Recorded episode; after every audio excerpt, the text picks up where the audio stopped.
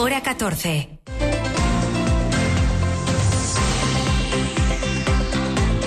Lo que pasa. Lo que importa en Asturias. Alejandra Martínez. Hola, muy buenas tardes. Eh, ya está, ya ha arrancado Fitur, ese gran escaparate del turismo que se abre de Madrid al mundo. De momento para los profesionales, el fin de semana ya se abrirá al público en general. En ese escaparate, el Principado vuelve a estar presente con su stand. Una inauguración de, de lujo, estupenda. La primera visita que hemos tenido en el stand ha sido la de los Reyes y bueno, encantados con, con un stand que es maravilloso y que, y que muestra pues lo que es Asturias. La que habla es la viceconsejera de Turismo, Lara Martínez, una de las que junto con la consejera de Presidencia y Turismo, Jimena Llameda, más trabaja, más tienen, más trabajo tienen en esta jornada y más trabajo suponemos tendrán estos días en el recinto de IFEMA en Madrid, aunque hoy también ha estado allí el presidente del Principado, por supuesto, para esa inauguración de Fitur, como decimos, en la capital española. Y si hablamos de turismo y de Asturias, el hito este año es desde luego la llegada de la alta velocidad, que tiene un destacado en ese espacio con el que el Principado se muestra al resto del mundo. Seguimos vendiendo el paraíso natural, al que ahora es más fácil llegar gracias a la variante de Pajares y el AVE. Así, la campaña turística tiene ese lema tan elocuente, AVE al paraíso. El reto es ahora, dice la viceconsejera de Turismo, que la varita de la alta velocidad toque a toda Asturias. No solamente eh, el AVE llegue a las ciudades a las que llega, que por supuesto eh, tendrá un gran impacto sobre ellos, sino que, que sea algo que se capilarice, ¿no? Por toda nuestra comunidad autónoma y ser capaces de organizar eh, nuestra oferta para que quien venga a visitarnos en AVE pues eh, sea su primer medio de, transporte y después eh, pues recorra a Asturias y, la llegada de la alta velocidad pues sea algo que beneficie a toda la comunidad autónoma. Y nosotros aquí en el Principado ya sabemos lo que tenemos, pero esto es lo que se muestra del Principado en ese stand de Fitur. Naturaleza, la costa mejor conservada de España, tenemos playa, tenemos montaña, tenemos turismo activo, tenemos turismo rural, que es fundamental para nuestra identidad propia como, como destino, tenemos un patrimonio industrial que forma parte de nuestra historia y que es apasionante conocer. Tenemos muchísimas cosas que, que, mostrar, ¿no? Y bueno, pues este stand recoge un poco cada uno de esos ejemplos, ¿no? También está la gastronomía, que es otro de nuestros productos, digamos, estrella. No solo de turismo se viste este informativo que abrimos ya, esto es Hora 14 Asturias.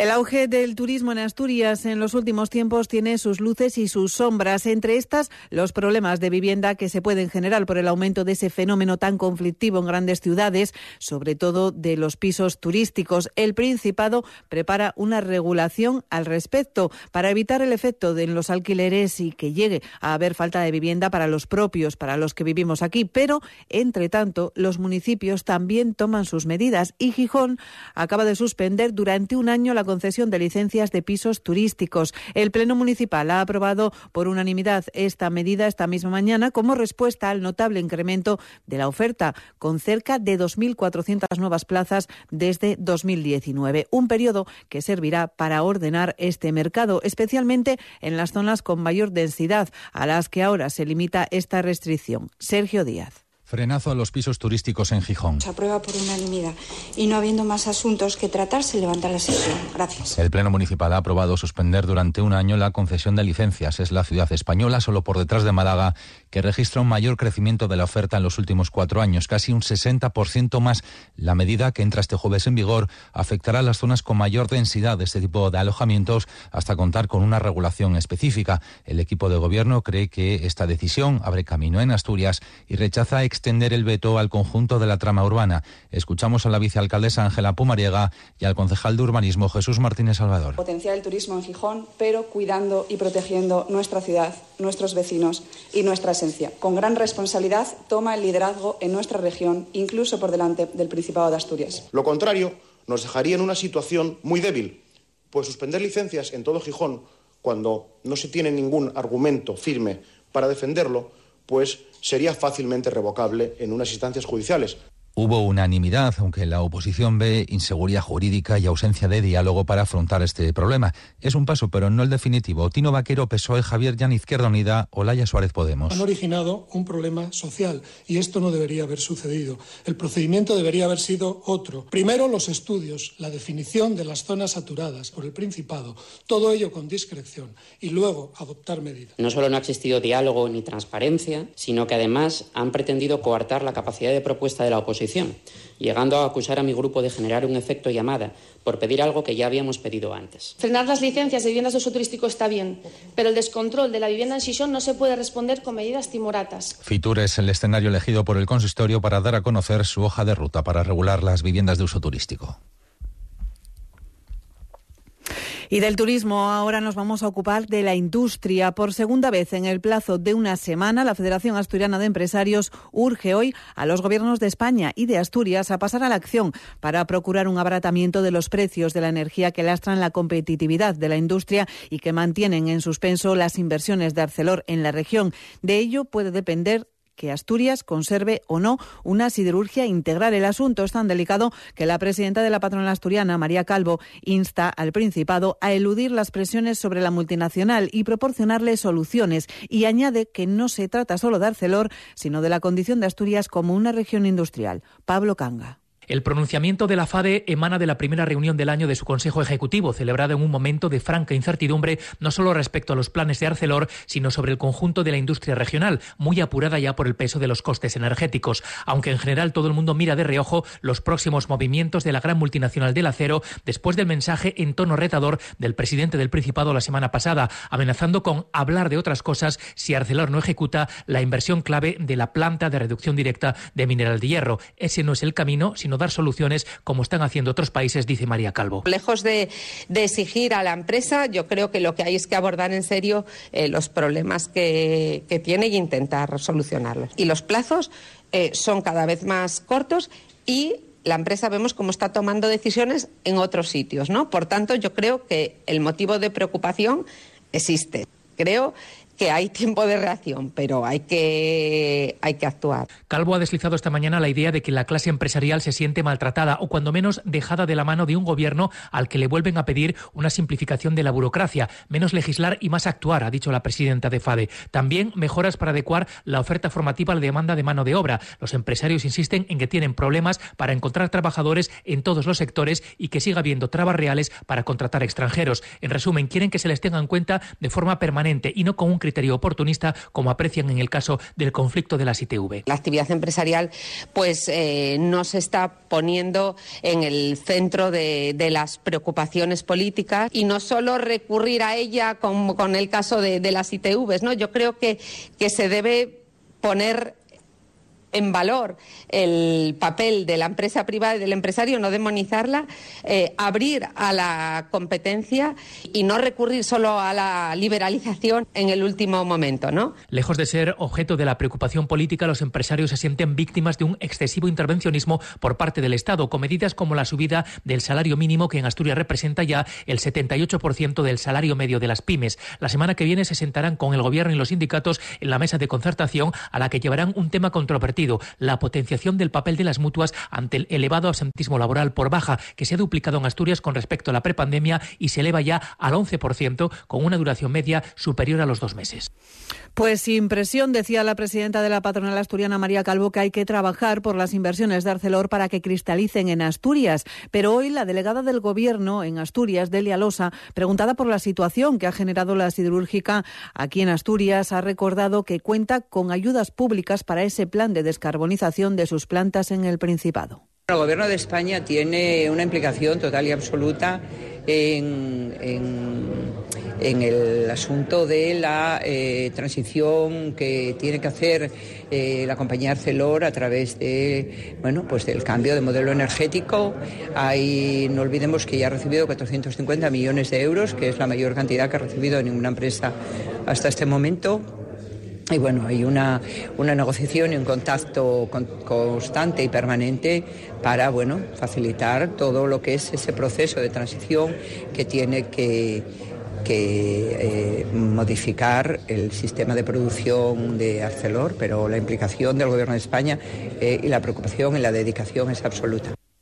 Bueno, pues ayer precisamente se reunió la sección sindical Intercentros de Alcelor en la que se decidió ante el bloqueo intencionado de la negociación colectiva que, según los sindicatos, mantiene la dirección de la multinacional, convocar movilizaciones que en Asturias serán varios días de huelga, los días 6, 9, 12 y 17 de febrero, con paros en cada turno. Los dos primeros coinciden, los días 6 y 9 coinciden con los dos días de huelga convocados por la mayoría del comité de empresa, pero sin comisiones obreras, porque no quieren mezclar, dicen en este sindicato, asuntos como el tema de la negociación negociación colectiva y el de la mesa de empleo, que tiene que ver con el acuerdo marco. En cambio, hacen coincidir, dicen, dichos paros para no crear conflicto entre sindicatos y trabajadores, según explica José Manuel Castro de Comisiones Obreras en Arcelor. Como no queremos generar conflictos ni, problemas entre trabajadores, pues bueno, pues hemos decidido, en el caso de Asturias, hacer coincidir los dos primeros días de huelga, 6 y 9, pues con las huelgas convocadas por la mayoría del comité, así entendemos que se hará más, más fuerza, y eh, adicionalmente pues eh, proponemos el 12 y el 17, en el caso, como digo, de las fábricas de, Asturias, y invitamos igualmente al resto de, organizaciones sindicales a sumarse, y de la plantilla, por supuesto, a sumarse a esos, a esos paros, ¿no? Otro conflicto es el de las ITVs, que ya escuchaban que salía también a colación en esa crónica de la presidenta de la Federación Asturiana de Empresarios. Un conflicto que sigue enquistado entre sindicatos y el Principado, que participa al 100% en la empresa ITBASA, que gestiona esas estaciones donde tenemos que pasar la inspección técnica de nuestros vehículos.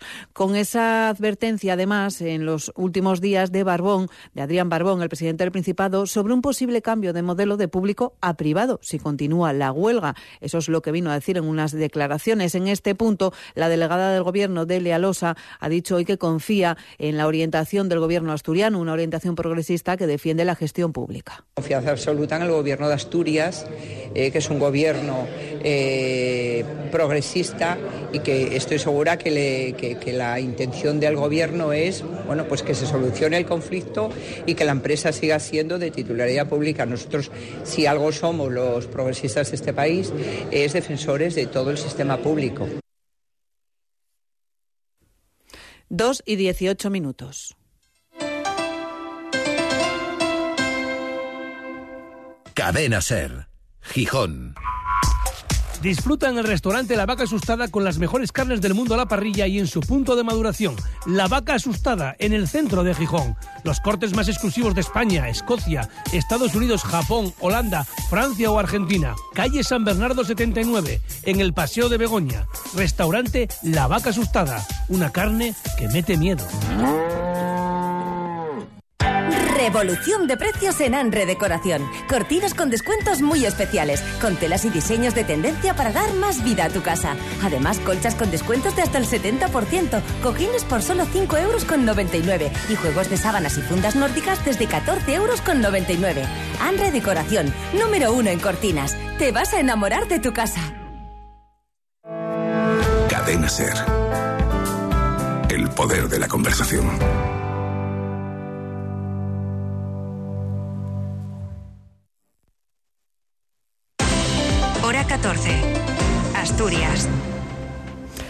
Bueno, pues antes de esta pequeña pausa hablábamos de sectores como la industria, como también el tema de las ITVs que tienen que ver con la consejería que dirige, la Consejería de Industria que dirige Nieves Roqueñí. Bueno, en su cartera también está la nueva planta de Cogersa para la incineración de la basura de la bolsa negra, la que no se separa para ser reciclada. Ahora se convierte esa basura en combustible sólido recuperado, así es como se llama, en la plantona, de, la nueva plantona de Serín, con la idea de que sea reutilizada por la industria o las térmicas. Pero de momento el concurso para ello ha quedado desierto y aún está por resolverse el asunto, según explica la gerente de Cogersa Paz Orbiz. Tenemos que esperar ahora a ver cómo concluye el lote del bioestabilizado para que administrativamente, de manera formal, podamos declararlo desierto. Lo digo porque, bueno, igual son unos trámites que para, para las personas que lo, que lo oyen les pueden parecer un poco engorrosos, pero bueno, la ley de contratos del sector público que nos, que nos aplica, pues, pues bueno, nos obliga a dar estos pasos. Eso quiere decir que tenemos que todavía esperar, eh, calculo, pues eh, dos o tres semanas para que pudiéramos, en su caso, pues volver a sacar esa licitación. Ya hablamos a continuación de educación porque el Partido Popular exige la comparecencia urgente en la Junta General de la consejera de Educación, Lidia Espina, para que explique qué hay de cierto en la denuncia realizada ayer mismo por el sindicato CESIF, que asegura que los centros educativos del Principado llevan casi un año sin seguro de responsabilidad civil, algo que de confirmarse sería gravísimo, dicen los populares. La diputada del Partido Popular, Gloria García, afirma que supondría una barbaridad inaceptable ante la posibilidad de que los alumnos hayan realizado salidas de los colegios e institutos, sin contar con cobertura en caso de accidente o responsabilidad civil. El Partido Popular ha registrado en la Junta la solicitud de información detallada al respecto, además de pedir esa comparecencia de la titular de Educación. Pueden ser unos hechos gravísimos. Por eso hemos eh, registrado una solicitud de información sobre los seguros, las pólizas en lo que concierne, concierne a los centros del Principado, la cobertura, la caducidad, si la hay, si están prorrogadas y, por otra parte, y muy importante, hemos solicitado la comparecencia urgente de la consejera de Educación para que dé las explicaciones necesarias ante estos hechos que, de confirmarse, son gravísimos. Y lo mismo hace el diputado de Foro, Adrián Pumares, que dice que las explicaciones de la Consejería de Salud sobre que los alumnos de los centros educativos asturianos tienen un seguro escolar de asistencia sanitaria no le tranquiliza. La nota la emitida ayer por la Consejería de Salud, desde luego no nos tranquiliza en absoluto. No nos tranquiliza en absoluto porque no es lo mismo contar con un seguro escolar de asistencia sanitaria que con un seguro de responsabilidad civil y, esto ha generado verdadera alarma en, los centros educativos. Estamos ante un problema y queremos conocer eh, las explicaciones que puede dar la, consejería y por ello hemos reclamado la, comparecencia de la consejera para conocer este asunto de primera mano. Bueno, pues el caso es que la Consejería de Educación asegura que sí hay eh, esa cobertura de seguros, pero que ahora depende directamente del Principado. Sería solo un cambio en la financiación. Igualmente, parece ser que a los partidos de la oposición no les convence esta explicación y piden, como decimos, la comparecencia de la consejera de Educación, de Lidia Espina, en la Junta General para dar las explicaciones pertinentes.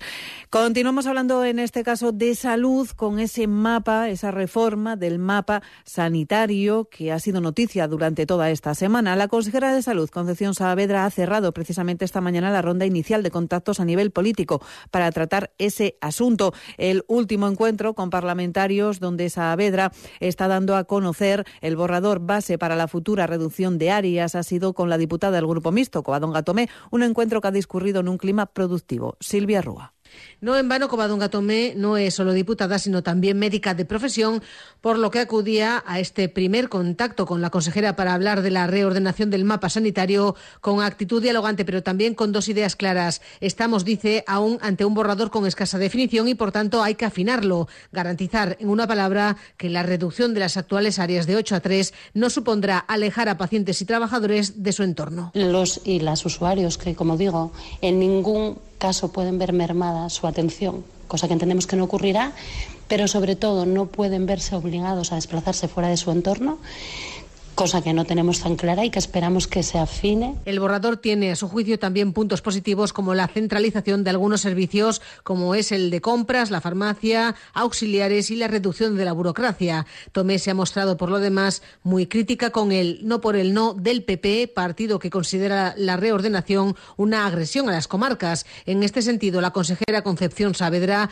ha insistido en pedir a los populares que rectifiquen su postura y no lancen mensajes que confunden a los ciudadanos. No se puede confundir a la población en algo tan serio para ellos como es la salud, eh, sobre todo cuando se les ha presentado un documento donde claramente una de las premisas era que no se iba a disminuir la cartera de servicios. Con Covadonga Tomé, la consejera ha cerrado la primera ronda de contactos a nivel político sobre el mapa sanitario. Sin embargo, continuará con otros agentes. A las 4 de la tarde se va a iniciar, por ejemplo, la ronda con sociedades científicas del ámbito sanitario.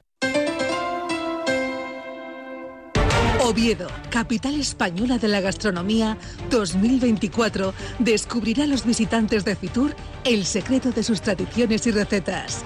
Catenas en Asturias estará en el stand del Ayuntamiento de Oviedo en Fitur para contárselo en directo el sábado en A Vivir Asturias, con las entrevistas, la información y todo lo que ocurre en Fitur con Oviedo como protagonista. Oviedo, origen del camino. Hora 14. Asturias.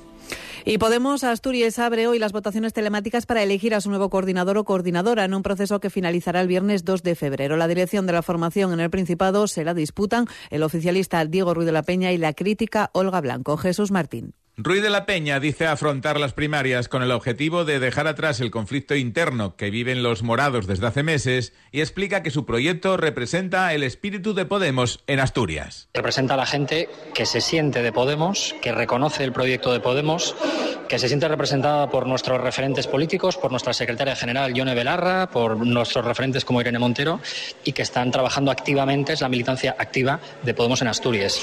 Por lo tanto, bueno, más allá de, otros planteamientos que pueda hacer otra candidatura eh, y más allá de las etiquetas, considero que esta es la candidatura representativa realmente de Podemos Asturias. No opina lo mismo su oponente. Olga Blanco considera que Podemos Asturias se encuentra en un momento en el que la democracia interna está en peligro, con expedientes y expulsiones inexplicables e interesadas que la han empujado a encabezar esta candidatura alternativa que dice ser la de la mayoría. Su objetivo es la reconciliación de todas las partes dentro de la organización. Se ha comprometido a revisar todas las expulsiones y a retomar las relaciones con la diputada Covadonga Tomé, algo que el oficialista no contempla. Aquí está en juego la democracia, la democracia del partido y la democracia de, del partido es la democracia de todos, porque Podemos vino a eso, vino a cambiar la democracia, vino a romper con un sistema partidista y ahora se están atrincherando en el partido, ¿no? Y parece que el partido es como una marca, como lo más importante. El partido sin la gente, sin las personas no es. Queremos ampliar militancia, abrir el partido, puertas y ventanas, lo que dije, que venga todo el mundo que quiera, abrir las sedes, volver a hacer política, ¿no? Nosotros, lo digo siempre, no queremos el poder, queremos hacer política. Blanco ha solicitado un debate público con Ruiz de la Peña, pero este se ha negado a mantenerlo hasta el momento. Durante los próximos 15 días están llamados a votar todos los militantes e inscritos en Podemos Asturias, aunque en las últimas primarias fueron solo unos 2.000 los sufragios recogidos. Gracias, Jesús. Y ahora nos ponemos al día en la actualidad deportiva con Martín Gago. Buenos días. ¿Qué tal? Buenas tardes. El Real Oviedo sigue negociando el posible traspaso de Luismi al Juárez eh, mexicano. El Real Oviedo, que tiene esa oferta sobre la mesa y ahora mismo trabaja más bien en encontrar un sustituto de garantías para poder dejar salir a un Luismi que vería como los ojos marcharse al fútbol mexicano porque sería un contrato jugoso e importante ya en esta recta final de su carrera. Un Oviedo que más allá de todo esto sigue trabajando de cara al choque este próximo sábado frente a Leganés en el Carlos Tartiere y lo hace de momento sin recuperar más efectivos más allá de Lucas, que ayer ya se incorpora al trabajo con los eh, compañeros. Por su parte, que destacar que el Sporting continúa esta mañana la preparación del partido del próximo domingo en el Molinón frente al Racing de Ferrol con esa idea de mantenerse en ascenso directo. Ocupa ahora mismo esa segunda posición. Mientras tanto, el conjunto gijonés ha hecho oficiales los precios de las entradas para el derbi ante el Oviedo del sábado 10 de febrero. Los abonados rojiblancos adultos van a pagar un suplemento de 20 euros y el resto de categorías 10 euros, excepto los socios de honor y los juniors que tendrán acceso libre. Las localidades para el público general oscilan entre los 35 y los 70 euros. Y hoy seguimos con la estabilidad en lo que al tiempo se refiere, tal y como anunciaba la Agencia Estatal de Meteorología para esta semana, con la excepción del pasado lunes, cuando tuvimos alguna precipitación, poca cosa en todo caso. Hoy tenemos los cielos casi despejados y temperaturas muy agradables, sobre todo teniendo en cuenta que estamos en enero y que las mínimas previstas no bajarán de los 6 grados y que las máximas pueden alcanzar los 22. Todo aderezado con ese solín que tanto presta en las horas centrales del día. Dicho esto, les deseamos que pasen una buena tarde, disfruten de este miércoles.